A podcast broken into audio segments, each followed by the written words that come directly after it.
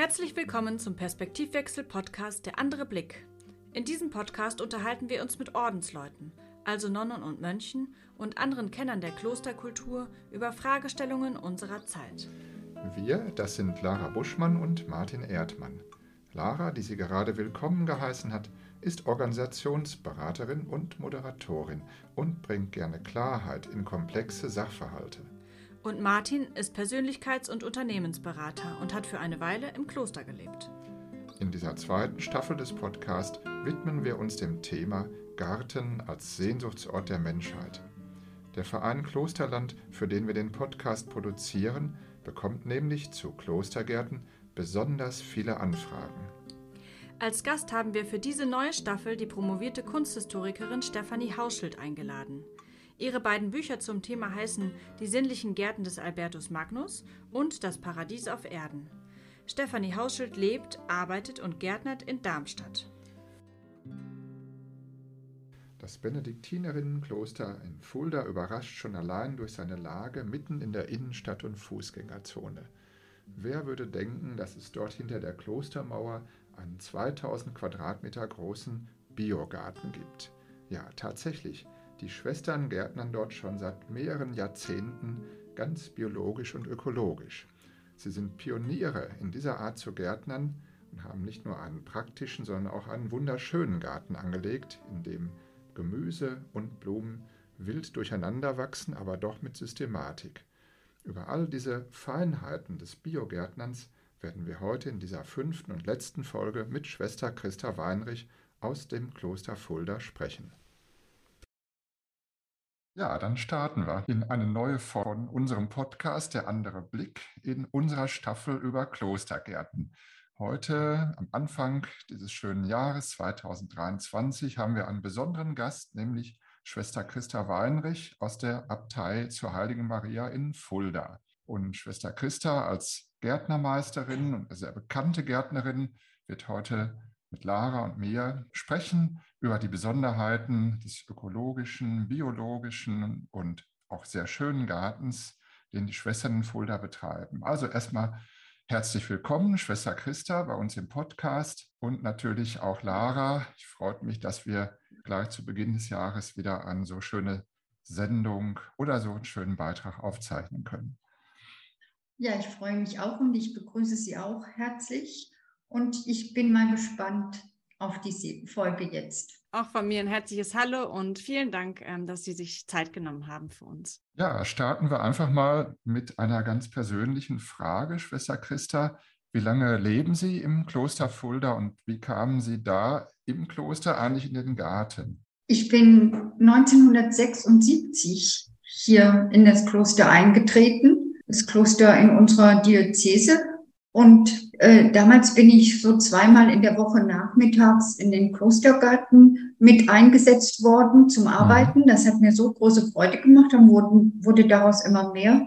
Und schließlich habe ich dann ähm, Gartenbau studiert in Osnabrück, weil die damalige Äbtissin auch einfach ähm, gespürt hat, dass irgendjemand diese Tradition, die Schwester Laurentia begonnen hatte, weiterführen sollte und dass da, dass es da notwendig ist, auch ein bisschen ähm, Kenntnisse zu erwerben, eine Ausbildung zu machen. Und mhm. seitdem bin ich eigentlich so im Klostergarten tätig und außerdem äh, für Führungen, Vorträge, Publikationen. Das, hat sich dann. Hatten Sie denn schon einen gärtnerischen Hintergrund, als Sie ins Kloster kamen, oder hat sich das wirklich einfach so ergeben? Das hat sich wohl großen Teil so ergeben. Wir hatten zwar bei uns zu Hause einen Garten. Sicher habe ich da auch immer mal mitgeholfen, aber wie das so in der Jugend ist, ähm, mehr oder weniger, wenn es sein musste. Aber die eigentliche Freude am Gärtnern habe ich hier im Klostergarten gelernt, vor allem durch unsere Schwester Agatha. Das ist eine alte Schwester, von der ich sehr viel gelernt habe, die leider jetzt nicht mehr lebt, aber hm, ihre Liebe, die sie hier in den Klostergarten reingesteckt hat, die bleibt. Und haben Sie auch einige Schwestern, denen Sie Ihr Wissen jetzt weitergeben über die Jahre? Ja, es ist eine Schwester, eine jüngere Schwester hier eingetreten, der ich das weitergeben kann. Und äh, vor allen Dingen auch vielen Gästen oder Besuchern, die Führungen machen, die hier äh, etwas wissen wollen.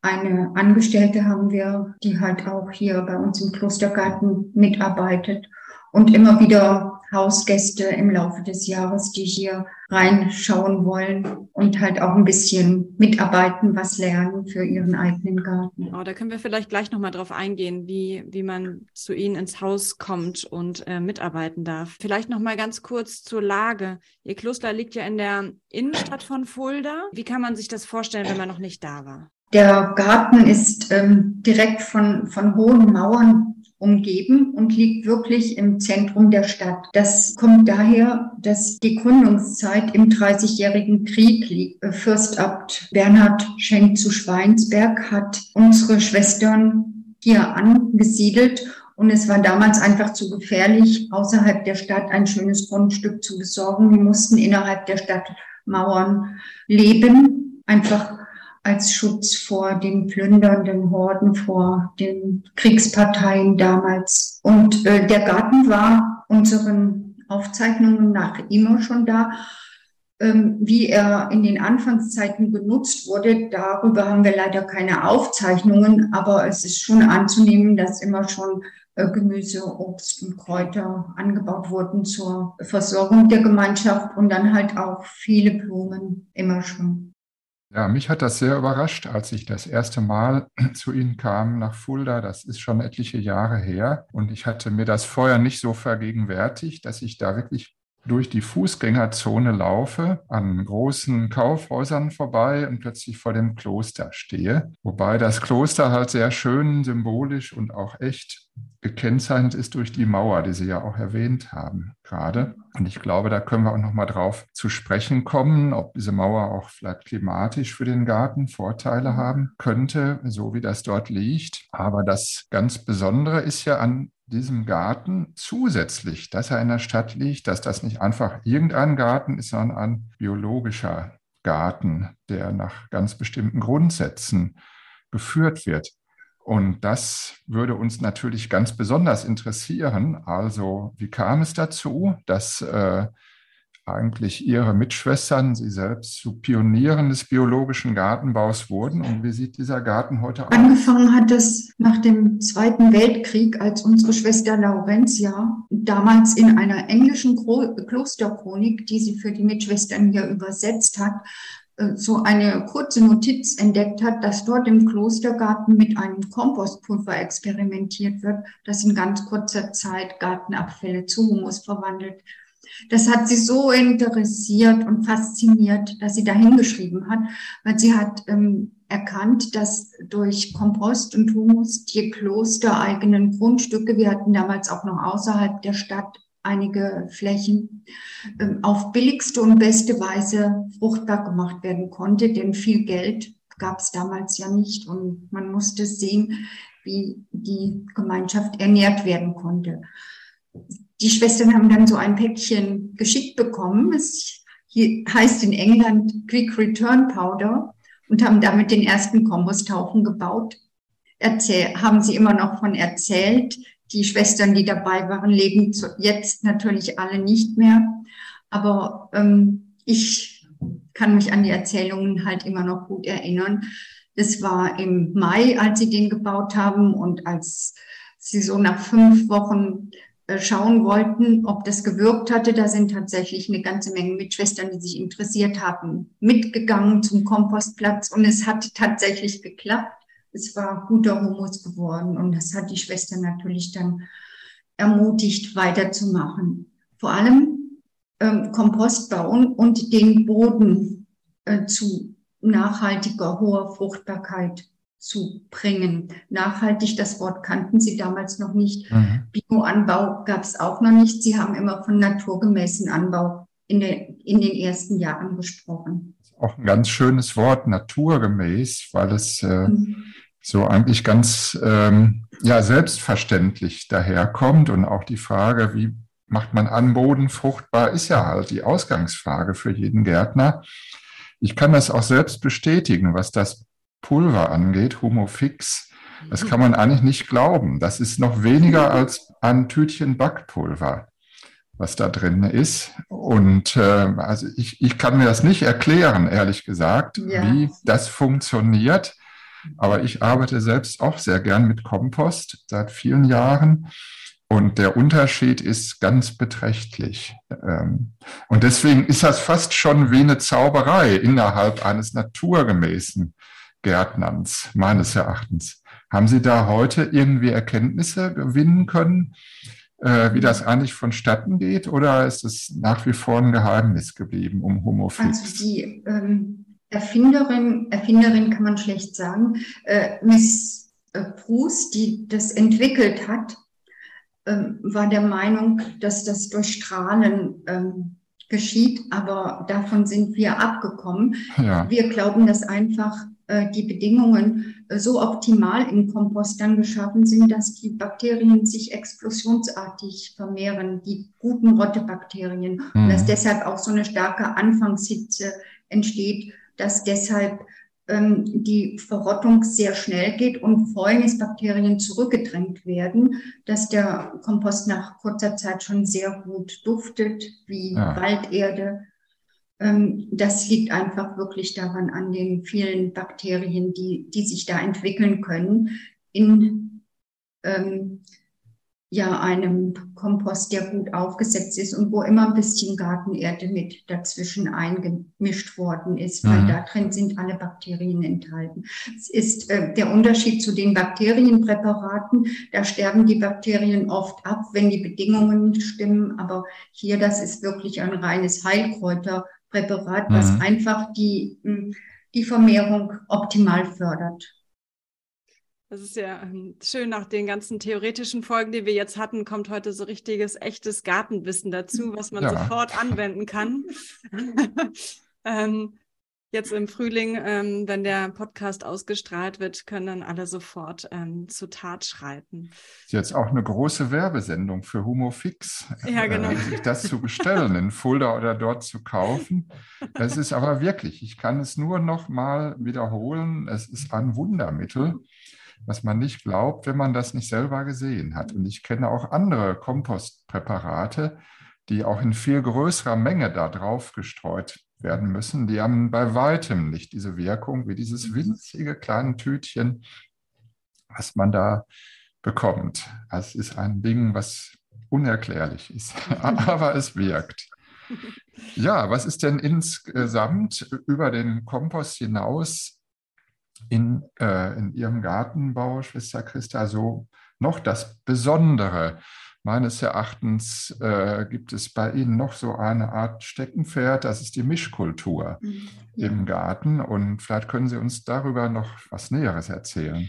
Ja, also die Schwestern haben ja zunächst mal den, den Boden in Ordnung bringen wollen mhm. und dann ähm, haben sie versucht, auf eine Art und Weise, gesunde Pflanzen heranzuziehen, ähm, ja, wo man ähm, kaum irgendwelche Präparate braucht, um Schädlinge oder Krankheiten abzuwehren.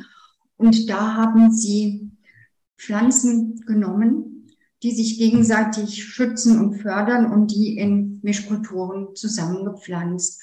Zusammengearbeitet haben sie damals auch schon mit Biogärtnern, so eine Handvoll Biogärtnern, die in ganz Deutschland das ausprobiert haben.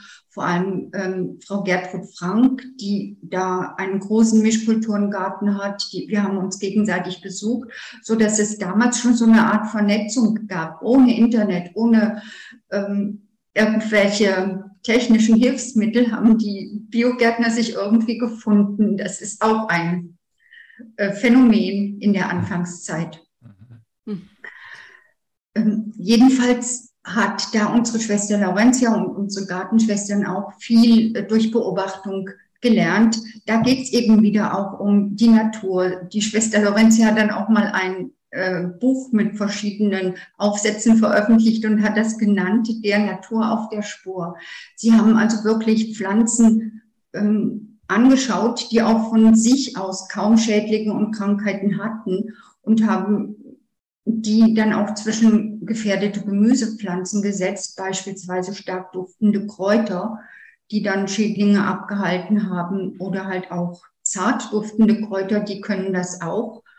Und da, ähm, das wurde im Laufe der Zeit immer mehr verfeinert, immer mehr Pflanzen kamen dazu, die sich gegenseitig wirklich geschützt haben. Da haben sie ja auch äh, das von der Natur abgeschaut, weil es dort ja kaum Monokulturen gibt. Monokultur, eine Pflanze, die ganz allein auf irgendeinem Gebiet wächst. Mhm. Ähm, das gibt's nur auf extremen Standorten. Ansonsten bilden sich die, bilden die Pflanzen immer Pflanzengesellschaften, die sich gegenseitig fördern, schützen, Schädlinge abhalten. Und das wollten sie im Garten nachbilden. Und da gibt's so ein ganzes System jetzt von Pflanzen, die sich wirklich gegenseitig fördern und solche, die man besser nicht zusammensetzen sollte. Es gibt auch Pflanzenfeindschaften. Mich würde noch interessieren, wir haben uns ja jetzt in den letzten Folgen sehr viel mit unterschiedlichen Typen von Gärten beschäftigt, von Klostergärten. Mhm. Können Sie uns noch ein bisschen beschreiben, wie der Garten ähm, zum Kloster angeordnet ist, ob es verschiedene Teile des Gartens gibt? Also wir haben jetzt schon gehört, er liegt in einer, innerhalb einer mhm. hohen Mauer. Gibt es auch noch zusätzlich noch einen Kreuzgarten oder gibt es unterschiedliche Abteilungen? Wie haben Sie das aufgebaut? Ja, es ist so, dass unser Garten ja von Anfang an innerhalb der Klostermauer lag, ganz an das Kloster angeschmiegt. Und zwar zwei lange Seiten des Klostergebäudes sind von Garten umgeben. Der Garten ist 2000 Quadratmeter groß. Und wir haben uns eigentlich danach gerichtet, was in den typischen frühen Klostergärten angebaut wurde, wie die angelegt wurden. Da gab es zum Beispiel einen Bereich für Gemüse oder den Gemüsegarten. Dann gab es einen Kräuterbereich, den Kräutergarten, den Herbularius oder wie es Walafrid Strabo so schön beschreibt, den Hortulus.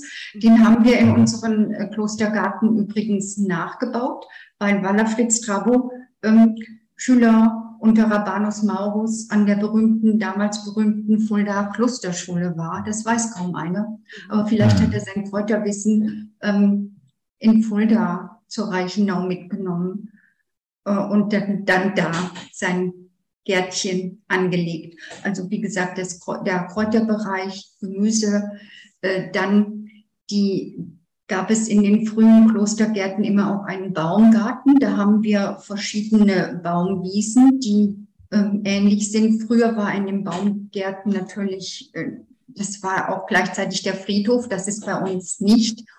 Aber ähm, es ist von dem Gemüseteil abgegrenzt. Mhm. Und dann ähm, sind im Klostergarten von Anfang an immer sehr viele Blumen dazwischen gewesen. Es gab auch die reinen Ziergärten im Klostergarten. Das ist der Kreuzgarten, den haben wir auch mit Rosen und Lavendel mhm. und ähm, einer Buchshecke, die zum Glück noch intakt ist ja. und grünen Rasen, der einfach mehr zur Meditation einlädt. Und ähm, der Klostergarten der um das Klostergebäude herum liegt, innerhalb der Mauer. Ähm, in dem ist irgendwie so alles drin. Da gibt es, natürlich ist es ein Nutzgarten, im Gegensatz zu den buddhistischen Klostergärten, die ja so reine Meditationsgärten sind. Aber ähm, die frühen westlichen Klostergärten waren auch immer Nutzgarten und Nutzgärten. Und die Mönche und Nonnen waren auch ähm, Gärtnerinnen, Landarbeiterinnen, die Mönche teilweise sogar Baumfäller und Winzer und Volksschullehrer. Sie haben ihre, ihr Wissen von Anfang an nämlich an die Bevölkerung weitergegeben. Das vergisst man so leicht. Die ganz, sehr, sehr viele Impulse sind im Laufe der Zeit von den Klöstern ähm, an die Bevölkerung weitergegeben worden. Zuerst in die Burg- und Schlossgärten, später in die Bauerngärten und Bürgergärten, dann in der Barockzeit, als es die großen Klostergärten gab, dann auch in die, die Volksgärten und Anlagen. Also das meiste davon stammt aus Klostergärten. Das weiß man heute kaum mehr. Mhm. Und ähm, wir sind eigentlich da in einer guten Tradition, denn Schwester Laurentia hat auch ihre Erkenntnisse im Biogartenbau von Anfang an weitergegeben durch Radiosendungen, durch kleine Artikel in mhm. äh, Zeitungen und Zeitschriften und durch kleine Schriften, in der sie die Erkenntnisse zusammengestellt hat. Sie sagten ja vorhin schon, es gibt auch die Möglichkeit, bei Ihnen einzukehren und ähm, zu lernen. Das würde mich jetzt wirklich interessieren, nachdem ich gehört habe, wie vollständig dieser Garten aufgebaut ist. Der hat ja wirklich fast alle Aspekte, die wir beleuchtet haben in den anderen Folgen, ähm, in sich vereint. Wie machen Sie das jetzt? Wie darf man bei Ihnen lernen und zuschauen? Ja, man muss halt anfragen, ob im Gästehaus ähm, es möglich ist, da ein, ein Zimmer für ein paar Tage oder Wochen, je nachdem, zu bekommen ähm, und kann dann im Klostergarten mitarbeiten. Wenn man will, kann man auch an den Gebetszeiten von, von der Kirche aus teilnehmen, im Gästehaus wohnen. Aber unser Gästehaus ist halt sehr klein und es ist halt immer nicht so einfach, dass da etwas frei ist. Und äh, wir hatten aber auch schon Gäste, die sich dann in Fulda eingemietet haben und dann von da aus im Garten mitgeholfen haben. Also Helferinnen und Helfer, auch Helfer oder nur Helferinnen? Auch Helfer. Okay. Also in den Garten dürfen auch Helfer rein. Ja. Martin hat ja auch schon, stimmt, ähm, staunen dürfen. Und wie groß ist eigentlich Ihre Gemeinschaft? Ja, noch? wir sind 13 Schwestern. Zwei arbeiten im Klostergarten mit Helfern und einer Angestellten. Mhm. Wir haben den Garten natürlich in letzter Zeit auch etwas umgeändert, also mehr äh, Flächen mit Rasen und Bäumen und den Gemüseteil, der sehr arbeitsaufwendig ist, etwas reduziert. Trotzdem ist es so, dass wir immer noch einen Großteil vor allem von frischen Gemüsen ähm, im Klostergarten selber heranziehen. Auch vor allen Dingen auch dann die vielen Kräuter. Aber der äh, Garten ist für uns auch wichtig, ja, wie so eine Art Lehrgarten für, wie gesagt, für Führungen. Mhm. Und dann halt für unsere Schwestern an Feiertagen, Sonntagen als Erholungsraum innerhalb der Stadt. Äh, wir haben schöne stille Sitzecken und äh, man glaubt gar nicht, wie die Mauer auch den Lärm von außen eindämmt. Und ähm, ja auch die, die Autoabgase, die in äh, so einer bestimmten Höhe äh, sehr konzentriert sind, die werden wohl durch die Mauer zum Glück aus dem Garten herausgehalten. Und ich glaube, das haben die Klöster auch sowieso gewusst, dass die Mauern durch die Steine ähm, das Kleinklima im Kloster sehr günstig beeinflussen, im Klostergarten. Wie hoch sind etwa die Mauern?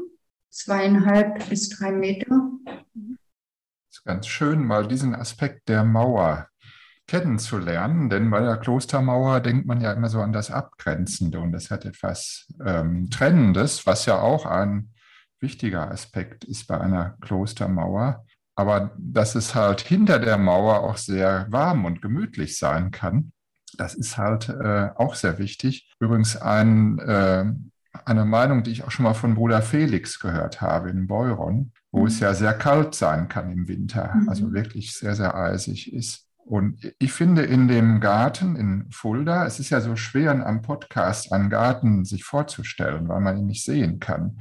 Aber wenn ich an meinen Besuch dort denke, dann ist mir aufgefallen, dass diese beiden Aspekte zusammengehen, das Naturnahe und die Ordnung. Sie haben das ja auch so mhm. schön beschrieben, wie Sie es nachgebildet haben nach ähm, ja dem Hortulus von Walafried Strabo. Und diese Pflanzennachbarschaften, die sind aber wohl geordnet. Aus meiner Sicht äh, ja. ist es so erschienen, dass es nicht einfach sozusagen ein Wildwuchs, wo alles Mögliche äh, kreuz und quer durcheinander geht, sondern einerseits eine Ordnung hat, aber nicht so eine Linearität, wo man dann denkt, naja, das ist halt hier sozusagen nur ein Nutzgarten. Diese Kombination, die hat eine unglaubliche ästhetische, schöne Wirkung, mhm. ähm, finde ich. Und diese Verbindung von Schönheit und Nutzen, das ist für mich etwas typisch Klösterliches. Das, das stimmt. Also es, es hat auch, auch, viele Gemüsearten, wenn man die sich anschaut, ähm, die haben einen hohen Schmuckwert und ähm, mhm. machen den, den, Klostergarten auch wirklich schön. Und wenn dazwischen dann noch Tagetes oder Ringelblumen oder halt auch andere einjährige Blumen blühen, oder ganz niedriger Ehrenpreis, äh, dann, ja, dann, dann ist das ein, ein Ort, der, der wirklich schön ist und vor allen Dingen, der hm, ideal ist für, auch für Insekten, wo sich sehr, sehr viele Insekten wohlfühlen. Und wir spüren das immer wieder, wie viele Wildbienen ähm, und Falter doch zu uns über die Mauer finden.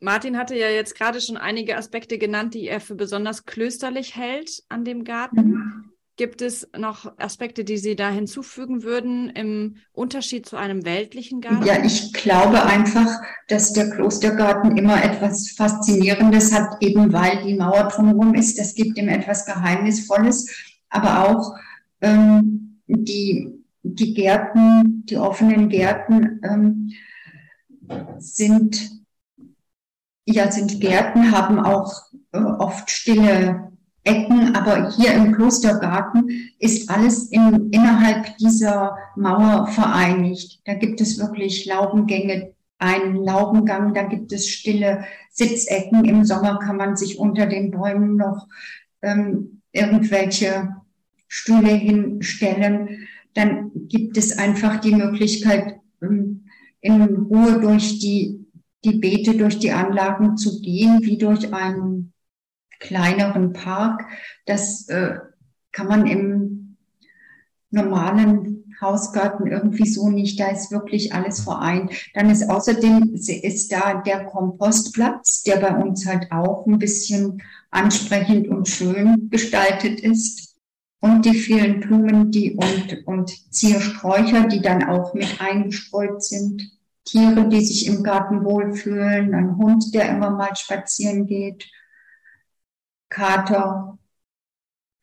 Bei Ihnen ist der Klostergarten ja einfach ein wesentlicher Teil des Klosters.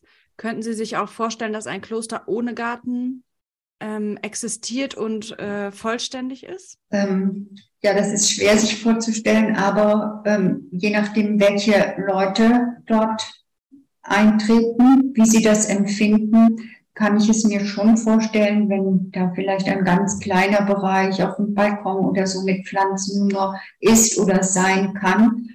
Ähm, äh, trotzdem glaube ich, dass, dass so ein kleiner Bereich wenigstens ähm, ganz ohne Gemüse, das, das muss noch nicht mal sein, aber wenigstens so ein ganz kleiner Bereich, wo man mal rausgehen kann, sich die Füße vertreten und ist nicht gleich auf äh, der Straße oder auf fremdem Grund, sondern innerhalb des Klosters. Das glaube ich wäre schon möglich, äh, wäre für meine, hm. für meine Meinung schon nötig. Aber wie gesagt, es kann schon sein, dass es für manche klösterliche Gemeinschaften vielleicht auch nicht mehr geht, die irgendwo äh, in einem Exerzitienhaus oder so eine Etage gemietet haben. Ähm, und es kann trotzdem ein intaktes Kloster sein mit, mit intakten Klosterleben. Das möchte ich Ihnen, denen also nicht absprechen. Aber für mich selber, meine ich jetzt, kann ich es mir halt schlecht vorstellen. Mir ist gerade noch etwas eingefallen zu der spezifischen Gartensituation bei Ihnen in Fulda, denn ich erinnere mich daran, es ist vor einigen Jahren ein spezielles Haus gebaut worden für pflegebedürftige Schwestern. Ja. Das finde ich eigentlich ziemlich schön im Garten oder am Garten liegt und auch eine Besonderheit darstellt für mich, weil es, da gibt es große äh, Fensterscheiben und so, also die Möglichkeit auch wenn man nicht mehr in den Garten kann, doch noch an dem Garten teilzunehmen. Und das ja, ist aus meiner Sicht äh, auch sozial gesehen eine ganz mhm. große Besonderheit äh, in Ihrem Kloster. Ja, das haben wir extra an die Stelle äh, gebaut, dass die, gerade die Schwestern, die bettlägerig sind oder im Rollstuhl, dass die den schönen Blick auf den Garten haben. Das ist erwähnenswert. Mhm. könnte beispielhaft sein für die Lage von vielen Seniorenheimen und so, dass man sich auch darüber Gedanken macht. Was sieht man, wenn man aus dem Fenster schaut? Wovon ist man umgeben? Kann man auch selbst in gewisser Weise gesehen werden? Nicht? Oder ist man irgendwo ähm, vor der Öffentlichkeit und den anderen verborgen. Das war für mich äh, irgendwo ganz überraschend, als ich das gesehen habe. Es gibt sogar einige Studien darüber, ähm, dass das tatsächlich heilsam im, im, wahrsten Sinne des Wortes ist, ähm, auf ähm, Grün zu schauen, also mhm. in die Natur reinzuschauen. Da gibt es Erhebungen zu von Krankenhäusern und so weiter, die so gelegen sind. Mhm. Ja. Spannend. Schön. Also alles, was ich gehört habe, macht mir große Lust, Sie zu besuchen. Ich glaube, das wird in diesem Frühjahr oder Sommer mal stattfinden. Gibt es sonst noch etwas, was Sie uns noch mitgeben wollen, unseren Hörerinnen und Hörern und natürlich auch uns? Ja, es ist wirklich äh, schön und beglückend, einfach im Garten nicht nur zu arbeiten, ähm, sondern halt auch den, den Garten immer wieder genießen zu können. Und das möchte ich halt einfach den ähm, Hörerinnen, Hörerinnen und Hörern mitgeben, die vielleicht Anregungen für ihre Arbeit haben möchten. Aber lassen Sie das auch mal. Gerade im Frühjahr kann jeder Gang durch den Garten eine Entdeckungsreise sein, was man da alles sieht, die ersten Winterlinge und sogar das Unkraut begrüßt man da ja mit besonderer Liebe, weil das das erste Grün ist. In diesem Jahr fängt es ja jetzt schon an, aber ähm, in den anderen Jahren. Also einfach sich vom Garten auch beschenken zu lassen.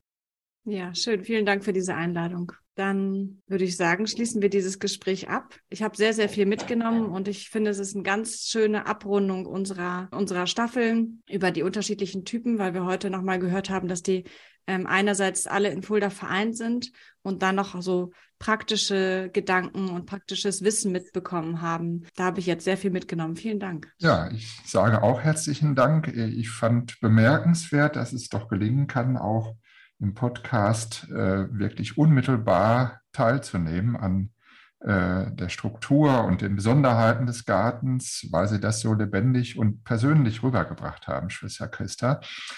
Ich glaube, das kann ganz viele anregen, in den Garten zu kommen. Ich hoffe nur, es werden jetzt nicht zu viele in diesem Jahr. Ja, in diesem Jahr ist die Landesgartenschau jetzt auch noch hier ah, ja. in Fulda. Ja. Da wird es sowieso, glaube ich, ja. ziemlich voll. Dann wird das gar nicht mehr auffallen. Ja, mir hat es auch Freude gemacht und ich grüße alle Hörerinnen und Hörer nochmal und wünsche alles Gute für das begonnene Gartenjahr. Ebenso. Gleichfalls. Dann bis bald und alles Gute. Dankeschön, alles Gute. Tschüss. Tschüss. Vielleicht, das fällt mir gerade ein, könnten wir ja schon mal eine kleine Vorausschau machen, was als nächstes kommt an dieser Stelle. Die nächste Staffel ist nämlich schon in der Produktion. Und zwar ähm, werden wir uns mit Pater Abraham Fischer, den Sie vielleicht schon aus anderen Folgen kennen, die Benediktsregel vornehmen und schauen, was diese Regel für Tipps für ein gutes Leben für uns hat. Und wir legen die Regel neben ein Konstrukt aus der heutigen Zeit von Friedemann Schulz von Thun, einem Kommunikationsexperten, und schauen, was können wir lernen und wie können wir uns ein gutes Leben gestalten, welche, welches geheime Wissen ist in der Benediktusregel für unser heutiges Leben noch enthalten und anwendbar.